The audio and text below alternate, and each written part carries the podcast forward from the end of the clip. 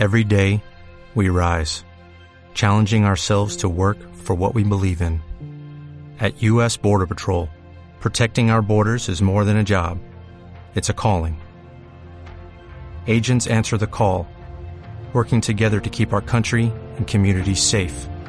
If you're ready for a new mission, join U.S. Border Patrol and go beyond. Learn more at cbp.gov/careers. Take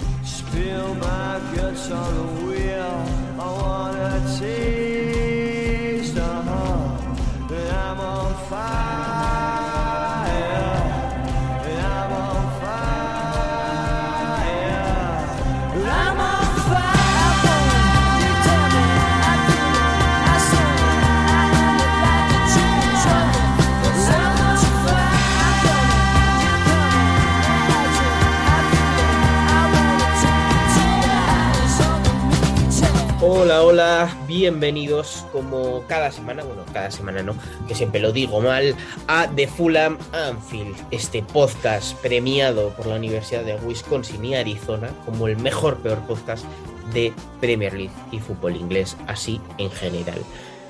Como siempre, está por aquí Don Ander Cotorro. ¿Qué tal, Ander?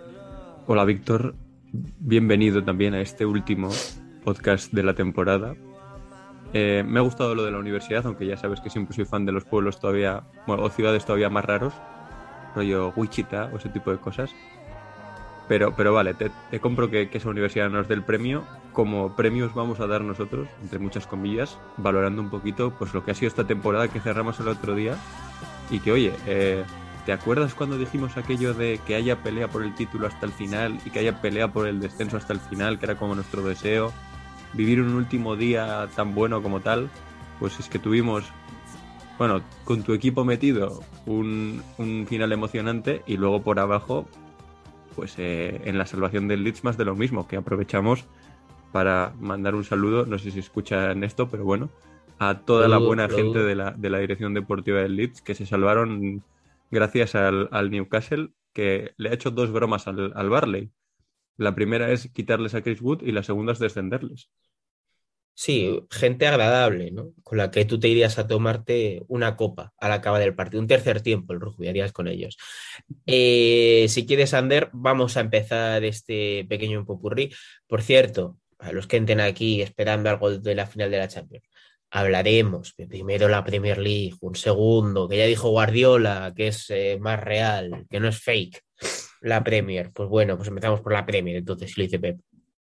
En, en descenso. Vamos, que ya están en Championship eh, estos queridos amigos. Tenemos Norwich, Watford, Burnley. Ya sabíamos esos dos primeros, pero el Barley, como ha dicho Ander, estuvo compitiendo hasta el final contra el Leeds. Y aquí, pues bueno, el Newcastle, que yo creo que todos le damos como favorito al descenso a principio de temporada, pues fue el equipo que, que fue juez y verdugo, ¿no? Porque ganó al, al Barley y le condena al descenso. Ojo la tremenda voz nasal, ¿eh? la voz eh, nasal de, de que estoy muy resfriado. Por eso me calla y te dejo hablar. Sí, a ver, al principio de temporada es evidente que, que todos contábamos con el Newcastle, pero era un poco por lo que veíamos que era una plantilla flojita. Lo que pasa es que, claro, llegó Paco, en este caso no con las rebajas, sino con las inversiones y, se les ha salvado tranquilamente. Luego, pues a- lo que es un poco los dos de abajo, o sea, los dos de abajo me refiero, los dos primeros en descender, pues es que es un poco más de lo mismo. O sea, el Watford al final asciende porque Xisco Muñoz hace, pues no recuerdo cuántas victorias son seguidas, pero un final de temporada de locos. Y, y el Norwich, pues es un poco el, el Fulham 2.0, el, eh, demasi- es, es el, Dwight, el Dwight Gale de los equipos. demasiado bueno para la Championship, pero no lo suficientemente bueno para la Premier. Y luego, ¿Dónde pues, está Gale ahora? eh, en el equipo precisamente que les ha descendido, en el Newcastle, ¿no? Ah, está en el Newcastle. Es que eh, Creo como que aparece y desaparece, o sea, yo ya le perdí un poco la pista. A ver, estoy buscándolo. Y luego, pues, un poco lo de lo del. Espera un momento, que no sé hacer dos cosas a la vez. Ahora. Eh, un poco lo del, lo del Leeds y el Barley, pues, o sea, un poco lo que, lo que venimos diciendo. O sea, el Leeds al final eh, daba la sensación de que New- están en Newcastle, ¿eh? Eh, de que el Leeds lo iba a sacar, porque la plantilla que tenía era para sacarlo, y es verdad que lo han acabado sacando ahí sufriendo mucho, pero lo han acabado sacando. Y lo, lo del Barley es que yo no soy yo, o sea, no es solo el tema de, eh, ¿cómo decirlo? De la gestión que hayas podido tener con todo esto de los dueños y tal. ¿no? Yo voy al- a lo futbolístico, o sea, tú les ves con los partidos que han ido planteando y da- daba la sensación de que eran a no perderlos. O sea, por ejemplo, el Leeds contra el Brighton sale al principio a ganarlo y al final es un poco eh, pues, el empuje de que el Brighton estaba mejor, que le, que le acaba haciendo eh, ponerse por delante al Brighton y que luego acaban empatando con este gol de Stroik. Pero en cambio, tú ves, por ejemplo, el Barley contra el Tottenham y juega absolutamente a que no pase nada. O sea, a ver si saco el 0-0. Va a Villa Park y dices, bueno, pues igual tiene una mínima intención de sacarlo. Más de lo mismo, o sea, total, totalmente eh, reactivo el plan de, no proponer nada, de a ver si me saco, a ver si en una jugada aislada gano el partido y casi lo consigue con ese penalti. Y, luego la última jornada, pues un poco más de lo mismo. O sea, quitando el, el final cuando ya tienen que apretar sí o sí y que tiene incluso Cornet, creo que es una triple ocasión que se le queda el balón atrás y tal en el descuento antes de que, de que acabe marcando el Leeds el, el 1-2, pues yo creo que es un poco lo que te hace merecer estar en el descenso, o sea, acabar de descendido, vamos. Y de hecho lo hablamos eh, por un grupo que tenemos, Ander, tú y yo, eh, que precisamente Leeds y Barley, si ambos tenían sus argumentos para poder salvarse más o menos, tal, es que realmente si no ganabas en la última jornada, yo creo que ninguno de los dos podía sacar pecho de, es que no, no ha sido justo, tal, porque ambos tenían ese aquel de, es que realmente, déjate de excusas, pero te has merecido descender. Mm. Porque el Barley en este último partido, yo lo siento mucho, pero no puedes palmar contra el Newcastle, no lo puedes plantear así, porque es que además recordemos que el Newcastle no se jugaba nada en este es. partido. O sea, iban un poco, pues bueno, ¿no? A, a cerrar bien la temporada, que oye, muy respetable que, que compitan, o sea, es lo que, lo que hay que hacer, evidentemente, pero no es como el, el Arsenal que aunque no ha acabado entrando en Champions League, eh, que necesitaba ganar sí o sí para ver si había pasado un milagro. No, no, ellos eh, no se jugaban nada y al final el, el Barley, eh, es que es lo que dice Sander, eh, con Sondike cada vez proponían menos, pero con Mike James, eh, pues tampoco se puede decir que hayan bailado, eh, no me sale de una canción de Michael Jackson, ¿no? Thriller, por ejemplo. A ver, eh, yo creo que, que esto que estamos comentando, y ya sabes que aquí no somos sospechosos de que, de que nos gusta el Leeds, es aplicable al Leeds también, ¿eh?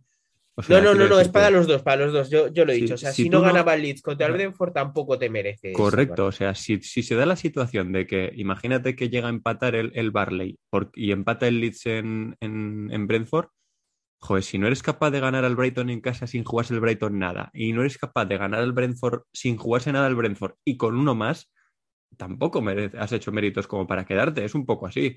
Que luego al final yo creo que si analizas la temporada, eh, el Leeds es un poco como el Everton, que se, se le ha encontrado la situación, quiero decirte, o sea, que podrías Se ha tenido en- mala suerte, ha tenido Claro, o sea, y podrías entrar en si la plantilla podía haber estado mejor gestionada o si podían haber hecho alguna incorporación para la delantera en enero y no haber dependido de Gerhardt. Bueno, todo esto puedes analizarlo y puedes, seguro que en, el, que en lo que es la dirección deportiva lo están haciendo, o lo han hecho ya, mejor dicho. Pero, pero es que al final es un poco también. Yo creo que Everton y, y Leeds tienen la misma situación. Por A o por B las cosas no salen y te encuentras en, en mayo o en, o en abril en una situación que no te esperabas, pero que no has podido evitar. Y que no está, encima que no preveías en tu inicio de temporada, porque yo creo que tranquilamente el Leeds podía haber estado, pues como el Aston Villa, con 44, el Villa tiene 45, pero con 43, 44 Sí, puntos sí, de que de que tampoco has cumplido tus objetivos, una temporada decepcionante respecto al año pasado, pero oye, eh, realmente lo excepcional fue el año pasado, ¿no? Que tu realidad quizás es más eh, la de este año. Eh, luego subiendo, Un, eh, sí, dime, un último comentario que me gusta cómo ha, o sea, cómo ha terminado la, la temporada del Leeds porque creo que fue, no sé si el mismo día o al día siguiente, ya estaba poniendo Fabrizio Romano que tienen prácticamente hecho a Brenner Aronson, que es un futbolista del, del RB Salzburg, un interior, bar- yo es que le he visto solo un, un partido o dos, creo que es interior, que es así pequeñito, muy dinámico, típico interior de, de la marca Red Bull, que te encaja perfectamente en un poco la idea que tiene el, el Leeds. Además, creo que, lo creo que estuvo con Jesse Mars, así que lo conoce bien. Y, y es un poco... pues, Estadounidense mira, también. correcto. Y es un poco, mira, oye, eh, terminamos eh, la temporada, nos salvamos y ya directamente empezamos a, a gestionar esos refuerzos de la temporada que viene, que yo diría que, que es un equipo que va a tener eh, en el verano, ¿eh? Porque me imagino que, que Phillips acabará saliendo y más después de haber visto las orejas al logo. Eh, luego hay una serie de jugadores que eh, por A o por B, pues físicamente ya no están en su mejor momento y quizás ahí haya relevos. No sé, yo creo que va a ser un, un mercadito interesante el del, el del Leeds. A ver si es interesante el mercado del siguiente equipo que me quieres poner aquí en la pizarra. La pizarrita de, Miguel Quintana. No, de Miguel Quintana, no, que no está aquí. Un, saludo para Kim. Eh, ya los siguientes equipos que tenemos, pues es un poco ya tierra de nadie hasta el este de octavo, pero creo que es interesante, antes de nada, pararse en el Everton, que se salvó, no soy de la bocina, pero casi le vamos a meter en este bloque de descenso, porque, Ander, eh, yo creo que llega a durar la temporada dos, tres partidos más, es como Championship y quizás tenemos debacle absoluta, porque sí que es cierto que se salvan remontando épicamente, pero me dio la sensación el Everton de que llega a durar esto un poquito más y, y descienden. Y aquí ya lo dijimos cuando, cuando le ficharon, eh, que era un buen equipo para Frank Lampard, pero creo que Frank Lampard no ha acabado de funcionar ¿eh? en el Everton. Yo diría que, que no descenderían porque el Barley es peor. O sea, quiero decirte, en la escala de. En, jugar a ver quién es peor, creo que el Barley ganaba. Y, y en cambio, es que al final encima se salvan remontando con tres goles de, de- goles guarros, de rebotillos ahí en el área y tal. Que bueno, que al final yo sí que le voy a dar el beneficio de la duda de cara a la temporada siguiente, ¿eh? Ah, Sí, sí, sí. Oye, Lampard ya tiene su pretemporada, tiene su mercado, va a poder, además esta gente que, que mete dineros como si fuera mm, la típica, yo qué sé, como, es que estoy buscando un ejemplo que lo tenía en la cabeza, pero se me ha ido. Pero da igual, que, que mete dinero como si no hubiera un mañana, porque las inversiones que hace Everton en plantilla son potentes. Pues con todo eso, a ver si es capaz de armar un equipo medianamente decente. Además, ha sacado algún chico joven eh, como Anthony Gordon, que está bastante bien, creo que se llama Anthony, pero Gordon es seguro. Que es el extremo este que, que ha metido el gol contra el United y que ha venido jugando así pequeñito. Es un Sí, jugador sí, sí. interesante. Y, y, y- y al final es que tú te pones a, a repasar y es que Richard Leeson, Calvert Lewin, eh, más alguno más que, que tienen ahí en la parte, de- es que estoy hablando de memoria y mi memoria está totalmente quemada después de esta temporada. A ver, espérate, dame un segundo que lo abra esto. Pero eso es que tienes Richarlison, Carver Lewin, tienes también a Salomón Rondón, que es un delantero que como revulsivo a mí me parece que el nivel es bastante alto. Que si Van de Beek, que si Dele Ali, eh, quiero ¿qué quiero decirte con esto? Que es una plantilla eh, Ducuré, que es una plantilla con recursos como para acabar sacándolo. O sea, que, si la cabeza respondía, los pies iban a acompañar. Mm, De hecho, creo que es Calvert-Lewin el que mete el 3-2 el otro día. Eh, Entonces, pues ahí un poco está la decepción que ha supuesto esto, a pesar de lo que hemos comentado nosotros de que quizás con Lampard era un buen equipo y ahora hay que ver, darle ese beneficio de la duda de, oye, chico, te voy a dar por lo menos este inicio, un poco como a, a Vieira en el Crystal Palace, ¿no? Oye, te voy a dar a ver el beneficio de la duda en tu temporada entera y a ver qué, y a ver qué pasa. De hecho, Ander eh, ahora viene un poco en, este, entre estos puestos, el octavo del Leicester y eh, decimoquinto del Southampton, vienen un poco los, eh, los equipos que me apetece ver la temporada que viene, porque todos tienen algo que, que me apetece ver cómo van evolucionando, ¿no? Eh, tenemos, evidentemente, el Southampton que estoy viendo aquí. Yo no había caído en esto, pero cuatro derrotas seguidas. Mm. No, no, de Bueno, que se deja ir al final de temporada. Se han dejado ir al final de temporada, pero bueno, eh, con, creo que acabarán en media tabla el año que viene, a no ser que bueno, pase algo súper heavy, pero tiene pinta de media tabla. Aston Villa, eh, que ya dijo Luis Suárez el otro día en, en el Larguero, gran programa, por cierto.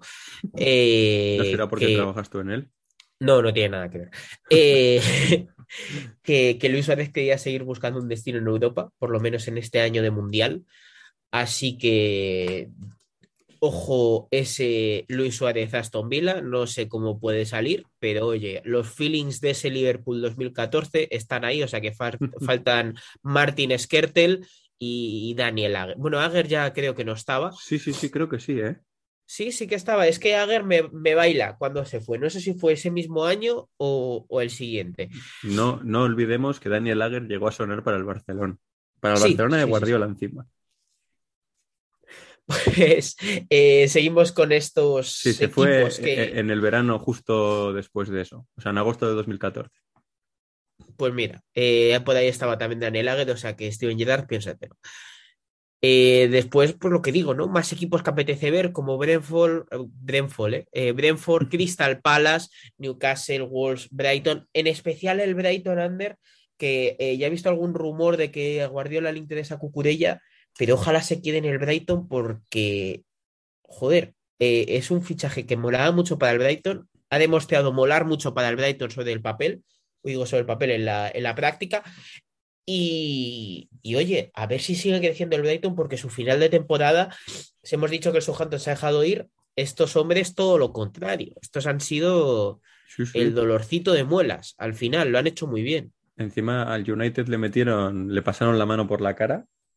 Sí, sí, de mala manera además, ¿eh? sin, sin respeto, sin preguntar Encima primero. estuve, yo estuve viendo el partido porque fue aquel fin de semana famoso que, que como estuve en- enfermo, pues pude ver eh, fútbol.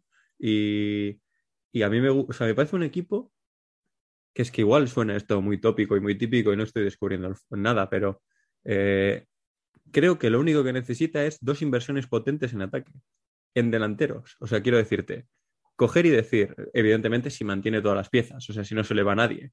Que vale, que sí que es verdad que quizás, vale, pues puede mejorar la defensa un poco, vale, perfecto. Puede mejorar eh, el centro del campo, vale, sí, evidentemente, pero yo, yo si fuera de, parte de la Secretaría Técnica del Brighton y sabiendo que en Premier el Brighton se puede permitir dos fichajes de 20 millones, ¿no? O sea, Sí, sí, sí. equipo asentado en Premier se lo puede permitir, pues meter 20 millones en dos delanteros, o sea, 20 y 20 en dos delanteros.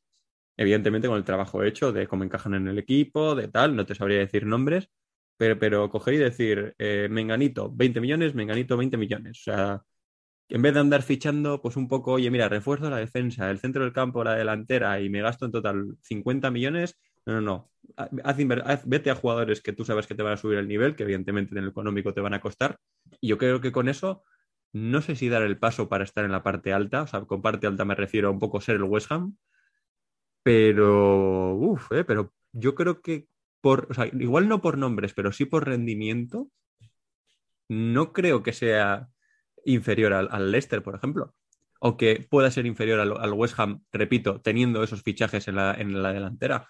Porque al Bueno, el este de esta temporada también hay que decir que yo creo que ha rendido muy por debajo ¿eh? de, de lo Sí. que debería. Acabado octavo, pero creo O sea, pero que mm, el po- razonamiento- debería haber peleado más. mi razonamiento es, tú coges las plantillas de West Ham, Leicester y, y, este, y Brighton y evidentemente eh, eh, la peor es la del Brighton, por nombres, eso estamos así, estamos de acuerdo.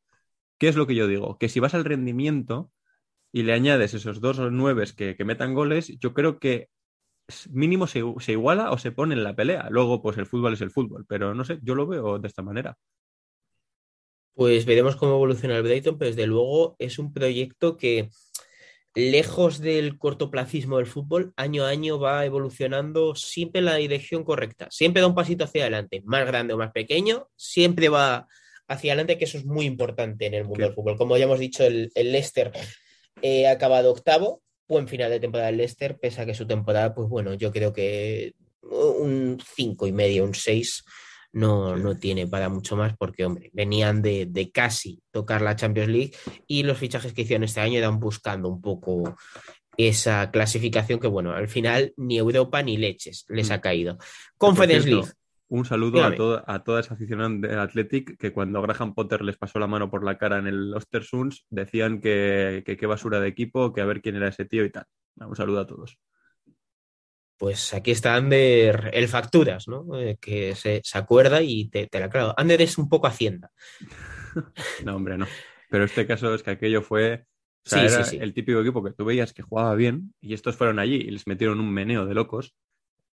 Sobre todo teniendo en cuenta nivel de uno y nivel de otros y parecía que, el, que, el- que los Ostersons eran cuatro amigos y un tambor. Y, y luego, mira, resulta que Graham Potter ahora es de los mejores entrenadores de la Premier. Por lo que sea, ¿no? Pues eh, la- las cositas, las cositas que pasan. Entramos ya en zona europea con el West Ham United Conference League. Al final eh, se les fue la Europa League a los amigos de David Moyes. Pero aún así, Ander, eh, creo que el West Ham va dando igual que el Brighton, ¿no? Pasitos en la dirección correcta, quizás más rápido. No sé cómo se les dará el año que viene, pero mm, veremos, veremos porque tengo mis dudas en este sentido, ya que todo depende de qué va a pasar con Declan Rice y cómo van a invertir el dinero de Declan Rice, que eso Mm. es el pánico, porque si se quedan los demás, pues bueno, algo se puede hacer. Pero claro, eh, Declan Rice es eh, un jugador importante que además, Ander, por relacionarlo, tiene toda la pinta que se va a ir al siguiente equipo ¿no? de, de la tabla, que Mm. es el, el Manchester United.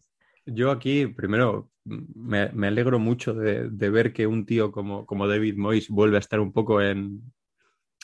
don- Donde, de donde nunca se debería haber ido, me explico. O sea, David Sí. Moyes en el Everton pues, siempre lo hacía muy, muy bien. De hecho, aquel Everton pues, era un equipo joder, que estaba bien verle y que siempre ponía las cosas difíciles. Luego es verdad que en todas sus experiencias posteriores pues no estuvo bien, ni en la Real Sociedad, ni en el United, ni tampoco en el Sunderland, ni en su primer paso por el, por el West Ham y algún equipo más que me estoy dejando por ahí seguro. Y, y me alegro verle que, que le van bien las cosas. Y el- lo que has dicho tú es un poco el- la clave, ¿no? O sea, yo, yo añadiría otro nombre también, el de Soucek, porque me parece que el uno hace mucho en el otro. O sea, que, que Rice luzca tanto es porque tiene a al lado y a la inversa, que Soucek luzca tanto es porque tiene a Rice al lado. No sé yo si lo, que necesita el United es un perfil como el de Rice, dicho lo cual no sobra, pero la madre del cordero es cómo lo reinviertes, o sea, en qué futbolista pones el dinero que recibes por él.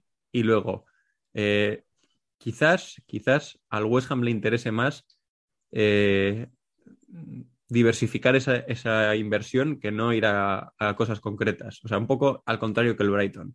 O sea, yo no veo que el, que el, que el West Ham necesite un gran nombre, porque creo que grandes nombres tiene. O sea, pues está Benrama, Fornals, eh, el propio Soucek, eh, Rice lo quitamos porque se va, eh, Jarrod Bowen. Entonces, quizás lo que le interese es coger y decir, pues mira, pues ficho un delantero, el sustituto de Rice, un defensa que sea mejor de lo que tengo, y luego yo también diría firmar a Areola de manera permanente. Porque ahí a lo tonto han tenido un buen portero. Sí, de segundo portero no, no les ha sobrado y hombre, Fabianski es, es buen portero, pero ya, ya va teniendo una edad el amigo Fabianski. Eh, luego Under zona Europa League con Arsenal y Manchester United, que el Manchester United hubo momentos, creo que se quedó muy cerca, realmente cerca de jugar Conference League, lo que hubiese sido, pues bueno, yo creo que algo doloroso para, para el proyecto, porque recordemos que, bueno, yo creo que más o menos todos en las quinielas veíamos aquí un equipo con potencial top 4. O yo, sea, no, que yo ya te lo dije desde el primer día. A mí bueno, me Ander, no se parecía lo, Ander no se los creyó. Yo buen aquí equipo, igual que me parecía mal equipo, buenas individualidades. Y eso es, dice muy poco de un, e- de un, de un club para mí. yo sí que me los creí, yo entono el mea culpa, eh, porque más que las individualidades me creía ese factor Cristiano Ronaldo que bueno, al final he visto que hasta cierta parte de la afición del, del Manchester United, pequeña, que decía que quizás el culpable era Cristiano Ronaldo y el pobre Cristiano me da mucha pena porque es que está ahí con sus treinta y pico palos, el hombre ahí peleando para ver si se clasifica su equipo, pero al final eh, Europa League, ¿no? Que bueno, que- yo creo que para minimizar daños y para empezar en el proyecto de Tenag, yo sinceramente, Ander, creo que la Europa League no está nada mal, porque en el primer año de Klopp, eh, me acuerdo que Klopp usó mucho, tiró mucho de la Europa League para, para que la gente fuese creyendo en el proyecto, para que se fuese viniendo arriba, ¿no? Y claro, yo creo que la Europa League eh, sinceramente, este Manchester United, si se refuerza medianamente bien, puede servir para crecer eh, como equipo lo que quiere hacer Tenag. Sí, pero tienes el ejemplo contrario, que es el primer año de Mou, que la gana y, y no mira cómo acabó aquello. Y eso que los dos primeros años no fueron malos. Pero yo aquí creo que ese factor del que hablas sí que ha estado. De hecho, Ronaldo goles ha metido. Luego, pues, su influencia en el juego o lo que ha mm, eh, impedido hacer al equipo, por ejemplo, esa presión alta, pues que quizás ya no está tan para hacerla, pues todo ese tipo de cosas están ahí. Pero el factor lo ha tenido, el tema es lo otro. O sea, es que yo parto de la base de que la mayor mentira del mundo es que tú, los 11 mejores jugadores del mundo, o sea, ¿cómo, cómo es la frase esta de que los, los mejores jugadores siempre se entienden? ¿Sabes? O una Sí. frase que es algo así. Entonces yo creo que si tú pones a los 11 mejores jugadores del mundo en un equipo, ese equipo no va a funcionar. Porque yo entiendo que, que quizás es mejor tener perfiles complementarios, aunque sean de peor calidad, que tener a los mejores en cada puesto. No sé si me estoy explicando. Sí, sí, sí. sí. Entonces yo creo que el United era un poco esto, era intentar tener el mejor en cada puesto, pues tener a Pogba, a Ronaldo, a Bruno Fernández, a Varane, a no sé qué, y al final lo que se han ido, te has ido encontrando es perfiles similares, todos de vamos a correr al espacio, eh, vamos a jugar rápido, vamos a, todo vertical, eh, y, en cambio te falta ese, ese, pues esa complementariedad de tener pues alguien que pueda en un momento dado aportar más pausa. Yo sigo pensando y esto lo dije en 2019 con David Fer haciendo un partido del United en Radio Marca, que, que Bruno Fer- que eh, Rubén Neves es para mí el, el perfil que puede ayudar mucho al, al United por edad, por eh, nivel, por condiciones, por lo que es capaz de hacer. Eh, entonces yo creo que es un poco eso, a ver con Ten Hag, primero, qué se firma, segundo, cuánta confianza le dan, porque si aquí eh, al segundo año estás cambiando de entrenador otra vez, pues es que tú ponte a pensar, o sea, el United, ¿cuántos entrenadores lleva desde que se ha ido? desde que, lo, creo que esto lo hemos comentado, desde que se fue Ferguson, ¿qué perfiles ha habido y cuánto tiempo han estado? David Moyes, vale, un año, ni un año. Eh, después, Gaal. Luis Vangal, dos años, que es como de Moyes a Vangal, es como pasar de la A a la Z. Después viene Mou, que está dos años y medio. Otra vez volvemos a pasar a otra cosa co- completamente diferente. De, eh, este, de Mou pasamos a Solskjaer, que está, creo que son tres temporadas, ¿no? O sea, la 18. Sí, dos 19, temporadas 20. y media, Sí, una más que o más largo, sí. pero otra vez volvemos a otro perfil completamente diferente. Después pasas a Ragnick, que es otra cosa diferente, y luego vuelves a. O sea, es como, como dice eh, este eh, Iñaki Angulo, no sé si lo conoces, Sí, hombre, claro. que, que yo les, o sea, lo, conozco de que del programa este que hace con Onrubia, porque como le sigo a Onrubia, pues veo el programa ese que hacen los viernes, creo que se llama De Fora Amigos Podcast, que está Álvaro de Grado también. Qué bueno que te eches una risa, sobre todo porque Onru, pues, es que no te voy a descubrir nada de Onru. Pues dice que, que el United es el club disfuncional por excelencia. Y es que es un argumento que es, es que para mí es solidísimo. O sea, y esto que te acabo de decir, para mí lo refleja totalmente. Pues vamos a un equipo que no es disfuncional, pero sí que ha acabado la temporada con un sabor de boca horrible, como es el Arsenal que tenía la Champions ahí, ahí, pero al final justo eso que comentamos hace, creo que fue un par de semanas, justo, eh, cuando empezó la debacle del Arsenal con esas dos derrotas seguidas, eh, pues Ander, aquí pasó, ¿no? Lo de, lo de que el Tottenham quizás era más perro viejo, o sea, que, que tenía más, más pozo en estas situaciones, que era difícil, pero eh, tú, tú lo dijiste, que cuidado con el Tottenham, yo en cambio quería creer que los muchachitos jóvenes del Arsenal iban a aguantar, pero no, creo que les ha podido la presión, pero aún así con estos, si el argumento de la Europa League lo he usado con el United, yo creo que es mucho más usable en el Arsenal, porque van a tener por fin una experiencia europea que se han ganado ellos, ¿no? O sea, que, que se la han currado y que de verdad creo que pueden competir. Hombre, ganarla no lo sé, porque siempre la Europa League ya sabéis que es un poco circunstancial, con los que caen un poco de la Champions, el equipo que llega bien. Bueno, que os voy a contar, la ha ganado el Eintracht de Frankfurt contra todo pronóstico y el Rangers hasta la final. Es un poco circunstancial esta competición, pero, eh, Ander, yo creo que la temporada del Arsenal eh, ahora, si quieres, bueno, ya de paso también decimos que la del Tottenham evidentemente es muy buena. eh, al final con Conte han remontado.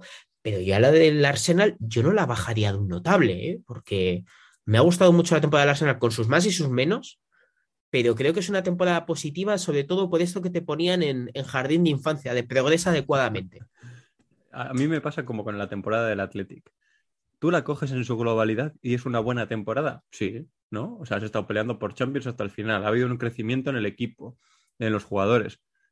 Pero es que el final, te- o sea, la opción de que lo hayas tenido en tu mano y lo hayas dejado escapar, y encima de la manera que lo has dejado escapar, hace que la sensación sea diferente. Yo creo que ahí no podemos abstraernos. O sea, creo que, que entrar o no entrar no debe influirnos en cómo valoramos la temporada, entrar o no entrar en Champions. Entonces, yo creo que el proceso ha sido bueno, que ha sido dar un salto con respecto a la temporada pasada, que quizás te ha faltado ese último pasito, pero que lo que vienes defendiendo tú de que la Europa League les puede, eh, les puede venir bien para ir cogiendo, pues eso, madurando, para ir, además creyéndose también el proyecto en Europa, pues puede ser. Eh, y, ahora pues a ver un poco qué hacen en verano, qué firman, si consiguen firmar a, Gabriel Jesús y a partir de ahí pues fantasía. O, o- o que nuestros amigos Marcos y, y David Fer se tiren de los pelos otro año. Sí, que David Fer, eh, un saludito para él. El pobre ha pasado unas semanas complicadas entre el Pucela, que ya es un sufrimiento de por sí, el Inter, que, que ha palmado la liga contra el Milan. Rafael Padrao, por cierto. Eh, y, y después todo esto del Arsenal, bueno, mandó como un mensaje diciendo, bueno, yo como, evidentemente en, en- en tono de chanza y de broma, pero yo, yo me quiero morir en el fútbol. O sea, eh, ha sido una semana eh, fastidiada para don David Fer. Eh, luego ya zona Champions tenemos Tottenham, que ya hemos dicho que bueno, que muy bien, Antonio Conte en el final de temporada. Mira que aquí yo le quise meter un palito de, oye, no acaba de arrancar esto, pues mira, se ha arrancado, campeón, 71 puntos ya Champions. Eh, después el Chelsea, que el Chelsea, pues bueno, meritorio que haya aguantado su tercera plaza. Eh, sí que es cierto que la tenía muy, muy afianzada, pero creo que es meritorio con todo lo que ha pasado fuera del club, porque al final llevamos tres meses, un poco más, a vueltas con todo el tema de la guerra y evidentemente los jugadores no son ajenos a todo esto. Y, y me parece meritorio que la hayan aguantado y después ya la pelea por el título, Ander. Vamos a dar una breve pincelada porque creo Sí, que es lo que seguimos todos el domingo. Y yo lo del Chelsea no tengo nada que añadir a lo que has dicho, además. Sí, porque ha sido un poco el equipo de no, no hay nada que añadir, ¿no? Bueno, tercer Sí. puesto, eh, ya está. Bastante no- no han hecho con salvarlo como se ha puesto, aunque habría que analizar un poco más profundamente lo de, lo de Lukaku y demás, pero pelea por el título, que es aquí lo bueno. Pues en la pelea por el título me vino como un saborcito, evidentemente de peor calidad, a ese Agüero de 2011, pero estuvo muy bien, estuvo muy bien. Eh, el City no, no tuvo perdido el título en ningún momento, como ya sabéis, se dio justo la casualidad de que cuando metió el Liverpool los goles para remontar a los Wolves, ya había remontado el Manchester City. Lo que hacía que, evidentemente, pues eh, esas esperanzas de título del Liverpool se quedasen ahí. Pero vaya, yo, Ander, quería, bueno, queríamos más bien algo así, que pasase algo así, que hubiese un poco de drama, que hubiese momentos de tensión, de ahí que la pierdo la liga, que no, que tal.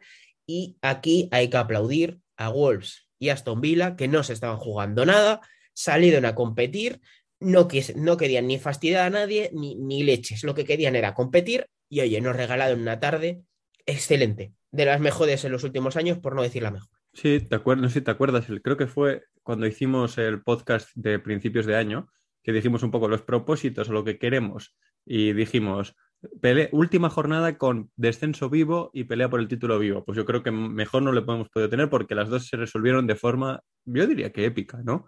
Con ese gol en Sí, el, sí, el sí. 94 del Leeds y con la manera de remontar el, el City con ese, aunque en ningún momento tuviera perdido el título, eh, estaba un gol de- del, de- o sea, quiero decirte, cuando iba perdiendo el, el- el City, todo el mundo teníamos claro que el gol del, del Liverpool iba a acabar, iba a acabar llegando. Entonces, el, el- que el City iba a tener que remontarlo sí o sí, y lo acaba remontando encima de 2-0. Yo diría que eh, de manera más complicada, o sea, eh, aquello de 2012 es el, el- el máximo, Sí, pero máximo. yo le pondría más honores al Aston Villa que a aquel Crystal Palace. Porque aquel, aquel Crystal Palace, si recuerdas, sacaba de centro y tiraba el balón a, a la portería de Joe Hart y se metía atrás. O sea, que no quería ni jugar. También porque llega un punto en el que sabe que ha, acabado el partido. no me acuerdo qué partido era, pero que, había acabado y que estaba salvado. Y el, y el Aston Villa eh, compitió hasta el último minuto, igual que hizo el, el Wolverhampton o intentó hacer el Wolverhampton. Y, aquí, pues, sinceramente te digo, yo te firmo, no, no va a ser todos los años así, pero algo similar a esto en cada temporada, porque es que eh, yo estaba pendiente del partido del Leeds, pero es que tenía puesto Radio Marca y te iban contando los goles del Aston Villa, ibas mirando el móvil y al final te queda un final de, liga que comparado con el que hemos tenido aquí, por ejemplo, en, España, eh, vamos, nada que ver, pero nada que nada que ver. A mí es que me gustó mucho, Ander, te voy a contar dos, dos pequeñas observaciones. Bueno, una es más una anécdota que me pasó en, en este, en esta última jornada. Y uno es que me encantó ver al público de Anfield eh, avisar a los jugadores de, oye, que, van que va palmando el City 0-1, venga, chavales, venga. Y bueno, y con el 0-2 yo veía a un tío eh, súper exaltado en primera fila, que básicamente está diciendo, como no metéis un gol ahora mismo, eh, quizás bajo y os mato, amigos Reds. Pero bueno, esto, estas cosas que molan, ¿no? Del fútbol, de ver que de repente no está pasando nada, están tocando el balón en el medio y, y que, y, y que se ponen a celebrar como locos, ¿no? Pues eh, Pero esas cosas... Esto que dices también se da en el, en el partido del, del Barley y del Leeds, enfocaban Sí. a la grada y, y cuando, por ejemplo, va ganando el Leeds 1-0, 0-1 y empata el Brentford, le ves a los de la grada del, del Barley haciendo el gesto de como de 1-1, 1-1, tal, 1-1. Y, y al, en el otro lado al revés, cuando iban 1-2, eh, haciendo los, los del Leeds el gesto en la grada como de 1-2, 1-2, tal, y aplaudiendo a los jugadores en plan, vamos, vamos, vamos. Y es que, Ander, el, el final de temporada del Leeds lo estuvimos hablando por, por WhatsApp, tú y yo y Marcos González, también estaba por ahí David Fer, que estábamos todos muy nerviosos. Y a mí, ¿qué pasó? Me pillaba justo a la hora de entrar a trabajar. O sea que yo la segunda parte de todo esto me la vi con un móvil en un autobús yendo a trabajar. Y claro, yo nerviosísima de que, madre mía, ¿qué va a pasar con el Leeds? Eh, porque lo de Liverpool sí que asumía que era mucho más difícil, yo eso lo tenía claro, pero lo de Leeds realmente lo tenían ahí, en la mano. O sea, no dependían de ellos mismos a la última jornada, pero lo tenían en la mano. Y, y claro, pues trabajo en Gran Vía 32 y ahí hay una esquina de- del Primark, ¿no? Eh, de los calles está en Gran Vía eh, de Madrid, pues en la esquina del Primark, que es enorme que hay. Y claro, digo, me voy a poner por aquí porque mi compañía de trabajo suele llegar por el otro lado y así no me ve nervioso perdido con un móvil mirando. Eh, porque claro, o sea, yo tenía que ser desde fuera curioso de ver, ¿no? Pues justo mi compañera se pasó por el Primark a comprar algo, me vio y bueno, una, una cara de, de un poema de, de qué cojones hace el loco este. Eh, bueno, vamos a hacer una pequeñita pausa musical, vamos a separar las partes, a separar las aguas, porque ahora nos ponemos en modo Champions League.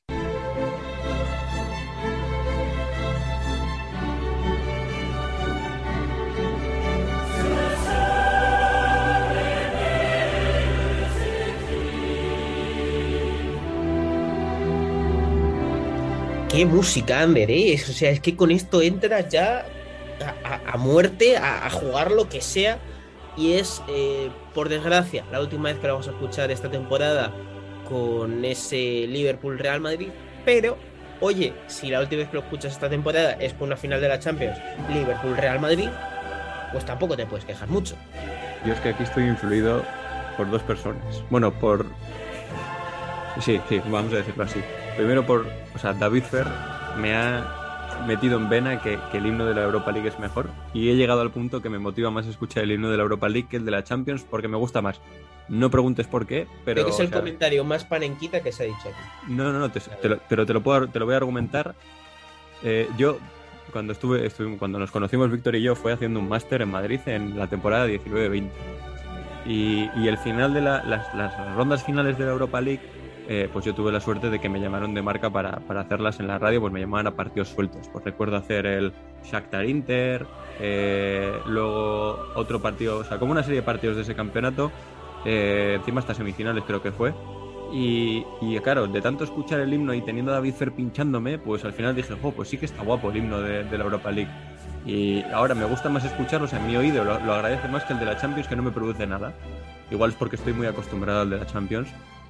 Y esto también, o sea, el segundo, es que eh, en mi cuadrilla hubo una época, eh, cuadrilla es grupo de amigos aquí en el País Vasco, que eh, había uno de, de la cuadrilla que, que le dio por hacer de estas listas de la compra, que en las apuestas, ¿sabes? Típica que coges y echas Sí, a sí, sí. 25 partidos de la Europa League. y, y cuando se levantaba eh, de. Pues yo qué sé, se levantaba, imagínate, a las 8 de la mañana para ir a currar. Pues nos ponían en el grupo un audio de él cantando el himno de la Europa League. O, y con él, siguiendo con un venga chavales, hoy es el día de la magia, tal, no sé qué, así durante toda la Europa League, hace, hace unos años. Entonces, pues por estas dos cosas Pues quizás me estoy más, más influido a tirar hacia que la, que la Europa Es, League mola. es ese amigo tuyo cuyo sueño es tener una ranchera con una metralleta. Correcto, Se veía, venir, Correcto. se veía venir. correcto. Bueno, pues un, saludo para ese buen hombre. Eh, Vamos a hablar de- del partido de la final de la Champions, porque Ander, eh, aquí lo que me está empezando a dar la sensación es que con todas las bajas del Liverpool, yo creo que van a llegar todas las bajas que tiene, que las recuerdo, las que son más graves, entre comillas. Eh, Salah Van Dijk, que ya jugaron, eh, bueno, ya estuvieron en la convocatoria contra Wolves, de hecho Salah jugó, metió gol, de hecho, eh, y después están Fabiño y Tiago, que Tiago se le retiró lesionado en el, en el mencionado partido contra los Wolves. A mí me da la sensación de que Klopp ya está jugando un poco aquí al despiste, de Ay, no sé si van a llegar, no van a llegar. Yo creo que van a llegar todos. Eh, además, me da la sensación que Fabiño, que fue el que primero se lesionó, yo creo que Fabiño va a estar, hombre, no al 100%, porque siempre una lesión te lastra en tu vuelta, pero yo creo que sí que va a estar a un muy buen nivel y el que quizás es más preocupante es Tiago, pero oye, tenía pinta de ser algo muscular, ¿no? Fruto del cansancio. Yo creo que Tiago va a acabar jugando. Yo no sé si llegan todos, pero sí que ese vídeo, o sea, que me parece claro es que en el fútbol de hoy en día, si no llegas, te hacen llegar. O sea, creo que queda claro lo que quiero decir. O sea, que si hace Sí. falta te infiltran 25 veces y el partido lo acabas jugando, aunque esto se pueda eh, ver reflejado en tu rendimiento para mal. Yo es que aquí es que no, o sea, igual suena un poco contundente, pero yo creo que, que el que más opciones tiene de ganarla es el Liverpool. Y eso que el factor Real Madrid en la Champions de 21-22 pesa mucho, ¿eh? pero al final no deja de ser un equipo que ha sido inferior a sus rivales en todas las eliminatorias, menos en, 40 y- menos en los 90 minutos de Stamford Bridge. O sea, fue inferior al Paris Saint-Germain en París y en Madrid, quitando pues, el tramo de la remontada. Fue inferior a su rival en el Bernabéu contra el Chelsea. Fue inferior en los dos partidos, bueno, no, el partido de vuelta contra el City no tanto, pero en el global quiero decir. O sea, en el global ha sido inferior a sus rivales en todas las eliminatorias. Y eso en algún momento se tiene que acabar notando. O sea, tiene que acabar, o sea, lo normal es que se acabe notando, lo normal es que se refleje en algún modo. Además, contra un Liverpool que viene eh, en el global de la, su global de la temporada siempre hacia arriba. Eh, dicho lo cual, pues claro, es que luego esto pasa, que el, Madrid gana pues, 2-0 y, y todo esto se te cae, todo este discurso se te cae.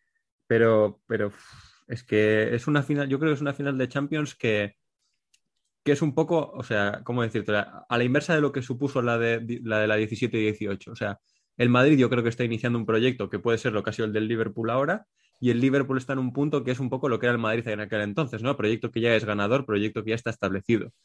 Sí, estoy de acuerdo, Ander, en que eh, el Liverpool llega mejor. Yo estoy viendo mucha euforia al final porque, bueno, te dejo en un programa de radio que al final vivimos un poco de eso, ¿no? De, de vender ilusión con la información. Y, y yo lo que veo es eh, a la gente como muy segura de que va a ganar el Madrid. Y yo de verdad que sigo sin tenerlo nada claro. Es más, a ver cómo lo explico sin que suene mal. Eh, creo que realmente lo que le viene bien al Madrid, a esta generación que tiene jóvenes, Camavinga, Rodrigo, Valverde y demás, es un poco tener una desilusión en Champions gorda.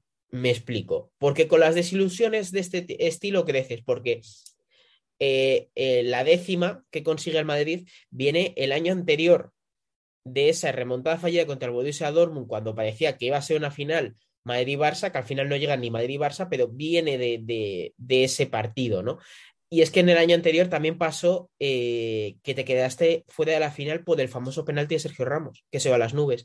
Al final, con esas desilusiones, estos jugadores tan grandes se crecen y acaban teniendo esa obsesión de la Champions y, van a por ella con todo.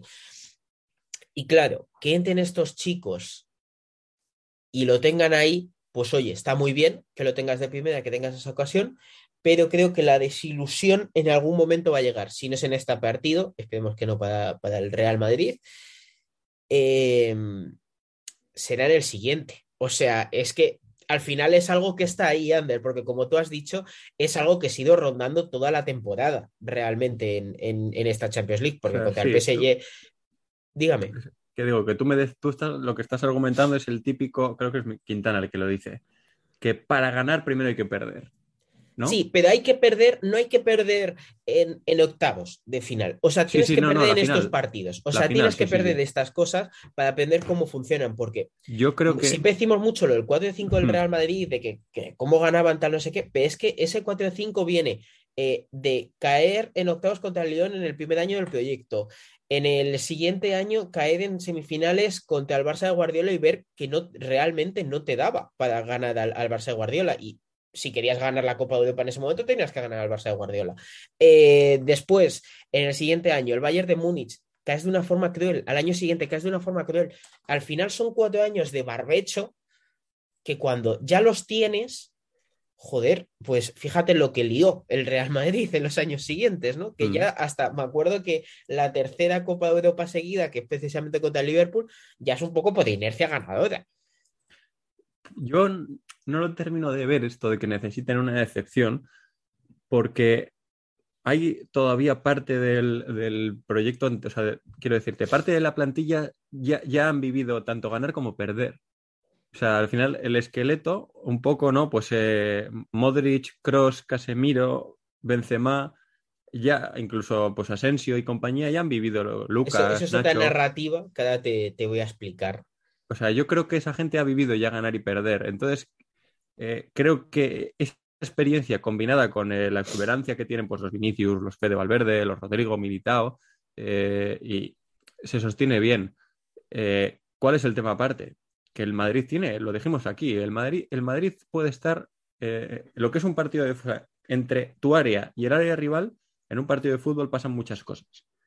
Pues al Madrid controlar eso le da igual estar mejor o peor porque lo que es área rival y área contraria lo maneja, lo tiene dominado, porque en área propia está Courtois, que no voy a descubrir nada, y en la, en la, en la otra está Benzema, que más de lo mismo, que, que es un, está siendo un elemento diferenciador en, en esta Champions. Entonces, yo por ahí es un poco lo que me hace dudar sobre todo, pero, pero es que pensándolo, es que, uff, A mí es A una ver, sí final que- que... me gusta, Ander, porque no hay ningún favorito clarísimo. O sea, Sí, los dos tienen sí. sus argumentos de decir, oye, que el favorito soy yo. Como que se pueden pasar un poco la pelota de- del favoritismo y eso a mí, para una final, a mí me parece clave. Porque cuando es una final, pues yo que sé, como la de 2018 precisamente, ¿no? Que viene un Real Madrid todopoderoso y con el Liverpool viene un poco en modo eh, Dark Horse, como dicen los ingleses, eh, dando la sorpresa, pues eh, bueno.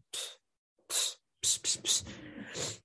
O yo que sé, la final del año siguiente, por ejemplo, ¿no? Eh, que es el Liverpool ya más hecho, más derecho, contra un Tottenham que llegó ahí, pues sin saber muy bien cómo, ¿no? Mira, es que es un poco eso, ¿no? O sea, tú si lo piensas, el, el Tottenham, eh, aquel año, creo que es el Dortmund el primero al que elimina. Eh, bueno, no, recuerdo exactamente a quién es el primero que elimina, pero el primero que elimina lo elimina bien. O sea, no, no recuerdo, igual me, me estoy equivocando porque hablo de memoria, pero eh, igual en la primera eliminatoria yo el recuerdo que tengo es que la pasa bien. Pero luego es inferior a Manchester City, es inferior a Ajax.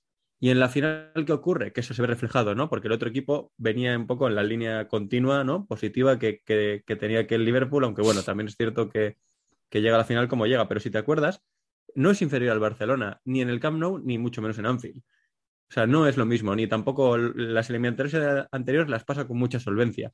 Entonces es un poco lo mismo aplicado a esta. O sea, en cierto modo, y que se me entienda la comparativa, eh, el Madrid es aquel Tottenham y el Liverpool es aquel Liverpool, ¿no? Sí, Pero hay una diferencia que es lo que te he comentado, que el Madrid tiene gente que ha ganado y tiene dos elementos que son diferenciales en su portería y en su, y en su delantera. Entonces por ahí dice, la clave la has dado tú, o sea, la frase es, es una final sin favorito claro y eso yo creo que es lo mejor que puedes decir antes de una final.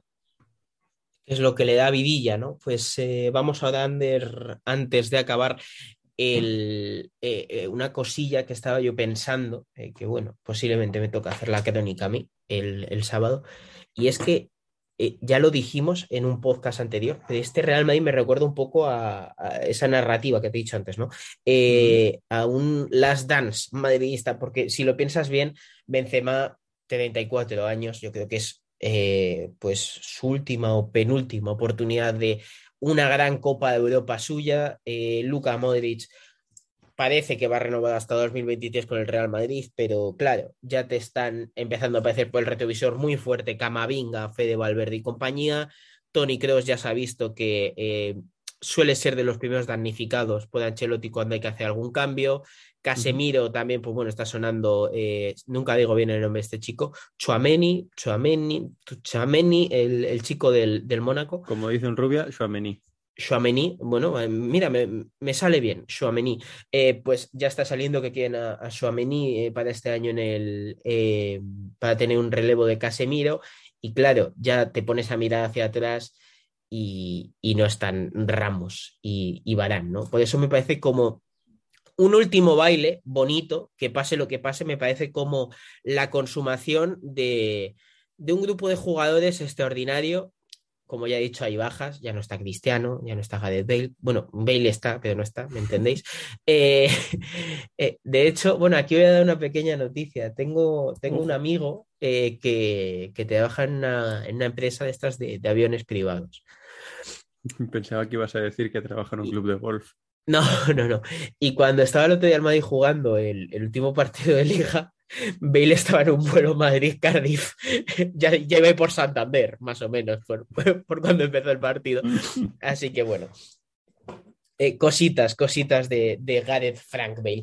Eh, que como digo, pues al final es, es, una narrativa bonita, la del último baile del Real Madrid, pero también es cierto que es que eh, creo que el Liverpool, el Liverpool de Klopp, este que no está teniendo nada de suerte en competiciones domésticas, parece mentira que lo diga esta temporada, siendo segundos en Premier League y habiendo ganado dos copas, pero que realmente no está ganando todos los títulos que, que debería con, con, el nivel que están eh, mostrando. Creo que otra Champions sería muy bonita para ti, sinceramente. O sea, sería eh, rollo de esto de que te acuerdas con los años y dices, ojo, porque cuando ganas una Champions, pues bueno, Di Mateo también ha ganado una Champions, ¿no? No, no, es épico, pero no tan épico. Pero cuando dices, has ganado dos Champions, ya es, ojo, ojo, mmm, sugerente. Lo que antes era ganar una Champions hasta que la pervirtió Di Mateo. Hombre, esos son las mismas Champions que tiene Pep, ¿no? Sí, exactamente. O sea, Guardiola tiene dos Champions. Y, y claro, Klopp, además, que siempre ha tenido ese estigma de perdedor de finales, bla, bla, bla, tal. Pues cada de repente se plante con dos, pues es que mm. también es muy bonito, ¿no? Aquí eh, también tiene otra cosa esta final. Eh, bueno, de hecho, de este año, sí. este año rompe esa, esa, teoría, ¿no? Del perdedor de finales, joder, ha jugado dos, las ha ganado las dos. Y además en penaltis, que siempre es más eh, lotería, mm. como se dice, ¿no? Así que creo que esta final, pues como decimos, Ander, tiene dos elementos muy bonitos, que es no hay favorito clarísimo y es que hay muchas narrativas por los dos lados, que eh, cualquiera de las cosas que pase es, es bonita, está bien. Eh, y, y, eso creo que es súper beneficioso, no solo para, para el espectador neutral, sino para el producto que intenta vender la Champions League, más aún en una época en la que la, todo depende de, de qué va a pasar con el tema del monopolio de la Superliga o no monopolio que saldrá el veredicto este verano. Mm. Así que, Ander, no sé si tienes algo más que añadir, pero yo, yo ahora mismo voy un poco justo de tiempo. Yo, para acabar este podcast, solo, pues como es el último de la, de la temporada, hay que cerrarlo de la manera que se merece. Y es un poco siguiendo con el jiji jaja. Ahí eh, has mencionado un jugador del Real Madrid francés, joven, que juega de pivote, bueno, no, o interior, ¿no? Sí. Pues hay uno de mi cuadrilla que a la hora de referirse a él, ¿cómo, es, cómo se llama el futbolista? Eduardo Camavinga. Eh, ¿Y en, en, inglés? No me puedo creer que le llame, que, que empiece por Beth, ¿no? Porque Binga. Bedinga, correcto. Le llama Bedinga. Joder, yo, yo, pensaba que iba a girar por más carapinga o algo así, ah, que no, es no, como no, el, el, más básico, ¿no? Que ya, ya es hasta aburrido llamarle carapinga. Pero claro, llamarle Bedvinga me parece. Además, sí, sí, sí. es más sonoro que Camavinga. O sea, y además es, es mucho más que, sonoro. Que va, que va deseando que descansen en paz a todo el mundo, porque cada vez que, por ejemplo, se cae el lo de Mbappé, pone Mbappé RIP. Eh, se, va, se, va, Marcelino del Athletic, Marcelino RIP. Jabalí, jabalí rip también, ¿no? En este caso. Bueno, ya está hecha la, la coñita. Ya está hecha la coñita, pues bueno, con esta coñita nos despedimos, no sin antes recordaros que ya está empezando a hacer calor, ya te dan el cogote, el solecito, o sea que por favor, en este final de temporada, echaos que mapa del verano, quizás luego en verano, yo qué sé, eh, como estábamos en Madrid, después a lo mejor hacemos algo de fichajes, no lo sé, no lo sé, esto es igual que el final de temporada pasada, no sé qué va a pasar de aquí a, a esto, hecho, quizás ni hay más podcast, hombre, pues ala, lo dejamos ahí, que no sabéis qué vamos a hacer, ni sí ni no. Así que os dejamos con el último tema de la temporada, que esta vez es muy fifero, no ha salido ningún FIFA, pero es muy fifero. Es del grupo Fouls y la canción es 2 AM, o sea, 2 AM, las 2 de la madrugada. Ya Oye, está. que este grupo sí lo conozco.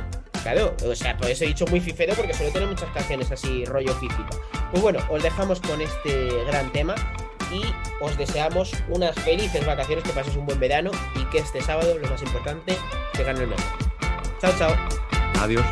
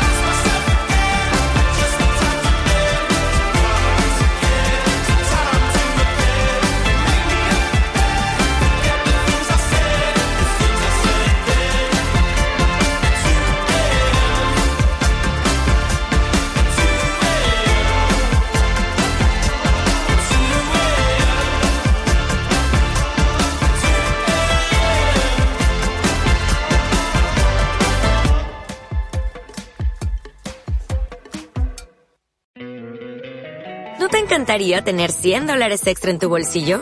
Haz que un experto bilingüe de TurboTax declare tus impuestos para el 31 de marzo y obtén 100 dólares de vuelta al instante. Porque no importa cuáles hayan sido tus logros del año pasado, TurboTax hace que cuenten. Obtén 100 dólares de vuelta y tus impuestos con 100% de precisión. Solo con Intuit TurboTax. Debes declarar para el 31 de marzo. Crédito solo aplicable al costo de la presentación federal con TurboTax Full Service. Oferta sujeta a cambios o cancelación en cualquier momento.